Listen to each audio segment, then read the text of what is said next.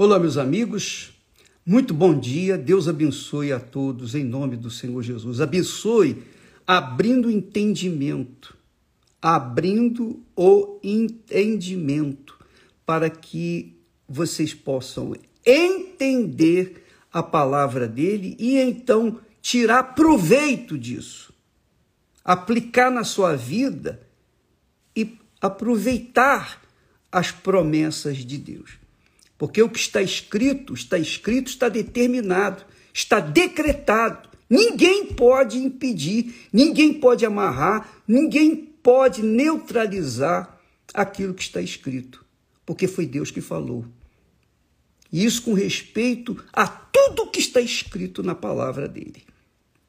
Então, o segredo é você acreditar, crer, melhor dizendo. Crer assumir aquilo, beber o que está escrito, comer o que está escrito e viver o que está escrito. Essa é a fé inteligente. A fé que produz vida, que traz resultado. Às vezes, não traz o resultado na hora que a gente quer, mas vai trazer o resultado na hora que Deus determinar mas vai trazer o resultado, isso não tenho dúvida. É como a morte, a gente sabe que a morte vai vir. Cedo ou tarde ela vem. E é assim também a palavra de Deus. Ela está decretada e acabou, ninguém pode impedi-la de se concretizar. Olha só, quando a gente fala em fé inteligente, não é fé, essas fés de balada, não. Não é a fé emotiva, não. Não é a fé de canções, não. É a fé inteligente, a fé que você raciocina. E no seu intelecto, na sua razão, você processa aquilo que você ouviu da palavra de Deus. Quando você aplica o que está escrito na sua mente, no seu intelecto, na sua razão, então você tira proveito. É como, por exemplo, o estudante vai para a faculdade de medicina, ele não usa coração, ele só usa razão. Ele tem que estudar, ele tem que enfiar a cabeça ali no, nos, nos seus estudos para que venha aprender uma profissão para poder ajudar os outros. A mesma coisa é a palavra de Deus. Você usa a palavra de Deus para aplicar na sua vida. Você tem que ter essa palavra na sua mente, no seu coração, obviamente, no seu intelecto, no seu intelecto. Para que então ela venha se processar e aí sim você tomar atitude. Isso que se chama fé inteligente. Veja só o que, que Jesus fala sobre a fé inteligente. Ele diz assim: presta atenção, hein? Todo aquele, pois, que escuta estas minhas palavras e as pratica, as pratica, assemelhá-lo-ei ao homem prudente. Homem prudente é o que pensa, é o que raciocina, é o que pesa, que medita. Assemelhá-lo-ei ao homem prudente que edificou a sua casa, quer dizer, a sua vida, sobre a rocha. A rocha é Jesus. Aquele que ouve a minha palavra e obedece e pratica, então estabelece a sua casa, fundamenta a sua casa sobre a rocha, que é Jesus.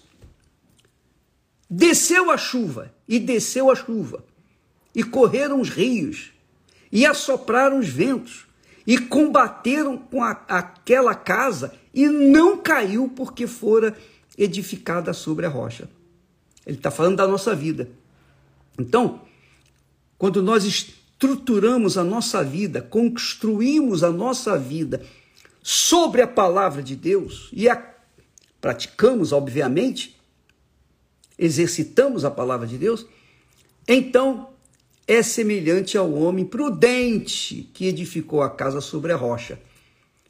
E chova o que chover, vem o vento que vier, O rio pode bater com força, ela não vai cair, porque ela está alicerçada, fundamentada na rocha. São os problemas. Então, todos nós vivenciamos problemas. Quem tem fé, quem não tem fé. Quem pratica a fé, quem não pratica a fé. Todos, todos, literalmente todos, 100%, têm que enfrentar as chuvas, as tempestades, as correntes, dificuldades, os problemas, sejam doenças, enfermidades, sejam problemas familiares, seja lá o que for. Tem que enfrentar, mas não vai ser destruído, não vai ser derrubado, não vai cair, não vai deixar a fé, não vai deixar Jesus, não vai perder a salvação, não vai perder o foco. Por quê? Porque estabeleceu a sua vida sobre a rocha.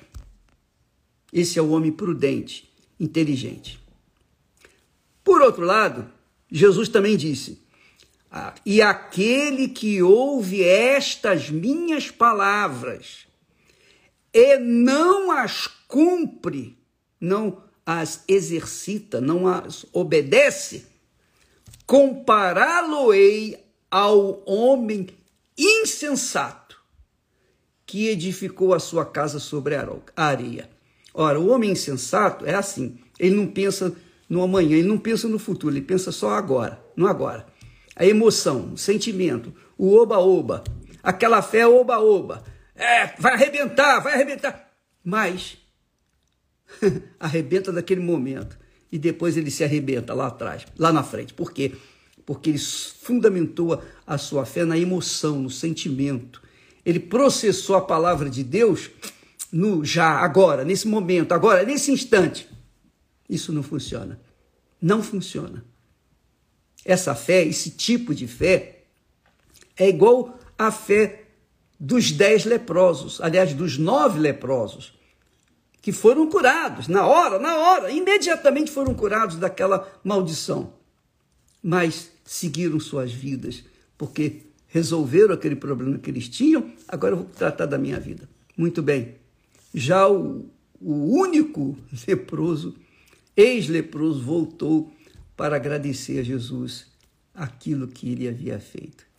Então, esse homem teve uma fé inteligente. A fé inteligente é para sempre, é por toda a eternidade.